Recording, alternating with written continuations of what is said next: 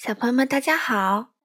糖糖妈妈今天讲的故事名字叫做《小欢的两个家》，作者是法国的玛丽·埃莱娜·德尔瓦，绘图法国的大卫·马克法伊，由徐平翻译。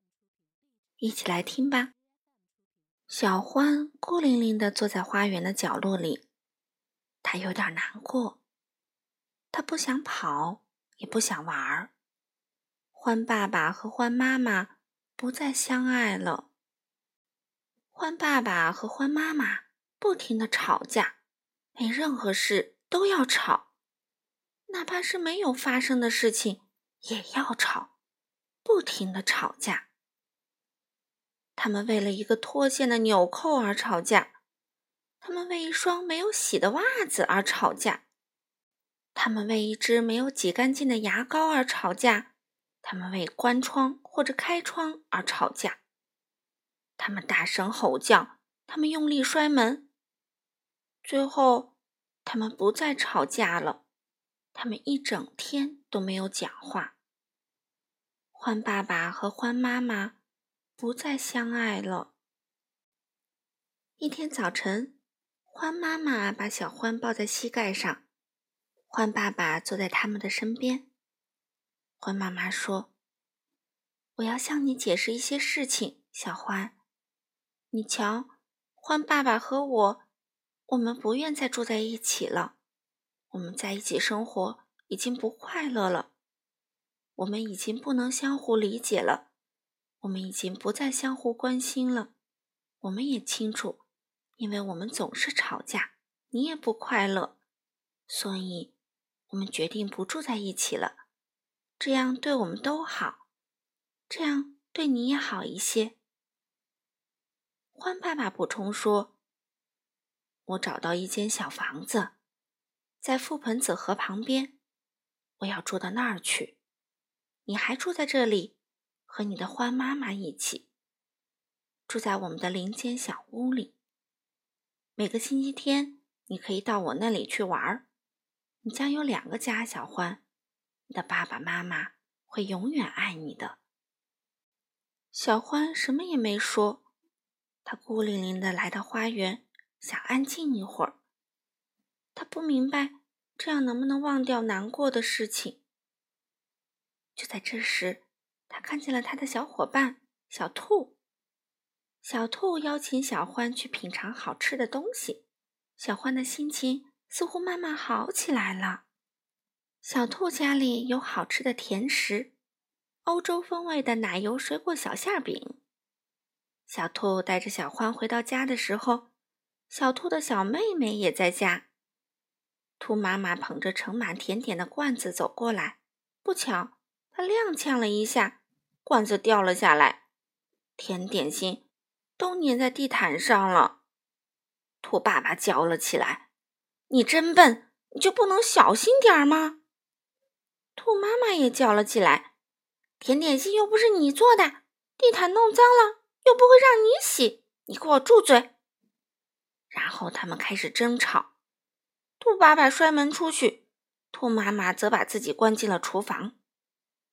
小欢对小兔说：“你马上也会有两个家了。”小兔很吃惊，问：“两个家？为什么呀？”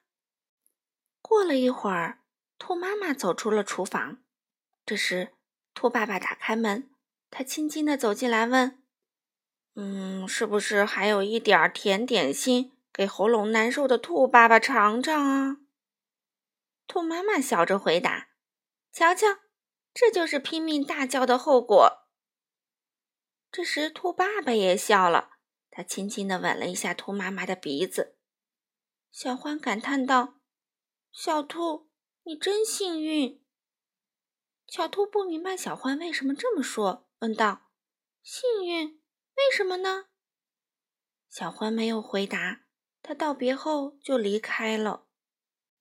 小獾来到树林里，他坐在一棵大树下思考，并不时地发出一声声长叹。突然，他听到一个声音对他说：“你看上去很忧伤。”你怎么了，小欢？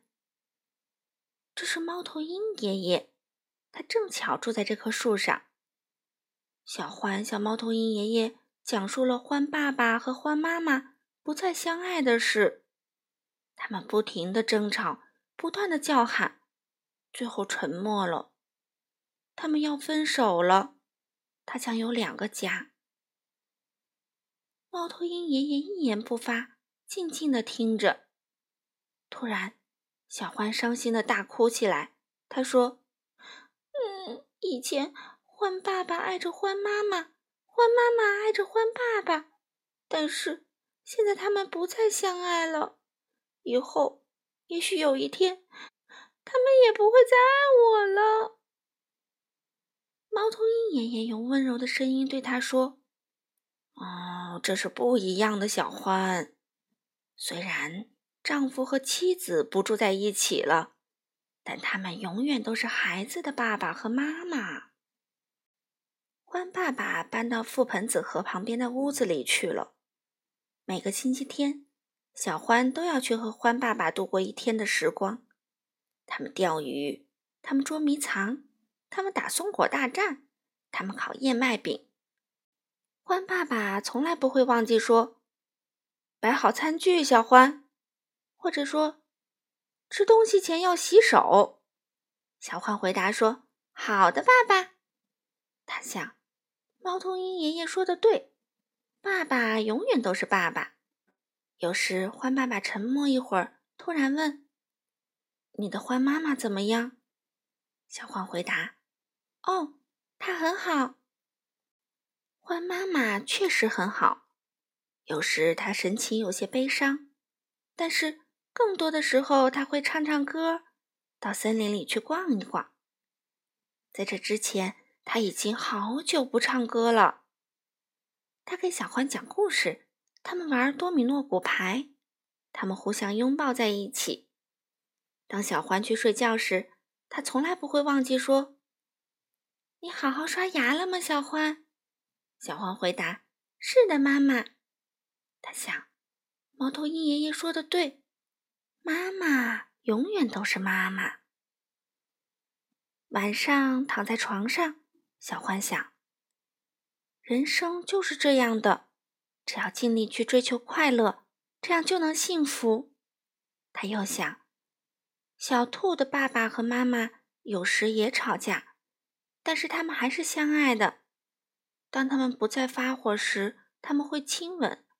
小兔不会像我一样拥有两个家。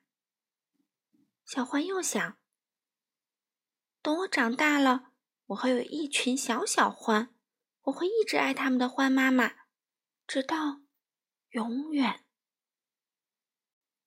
好了，小朋友们，今天的故事讲到这里啦，我们下次再见吧。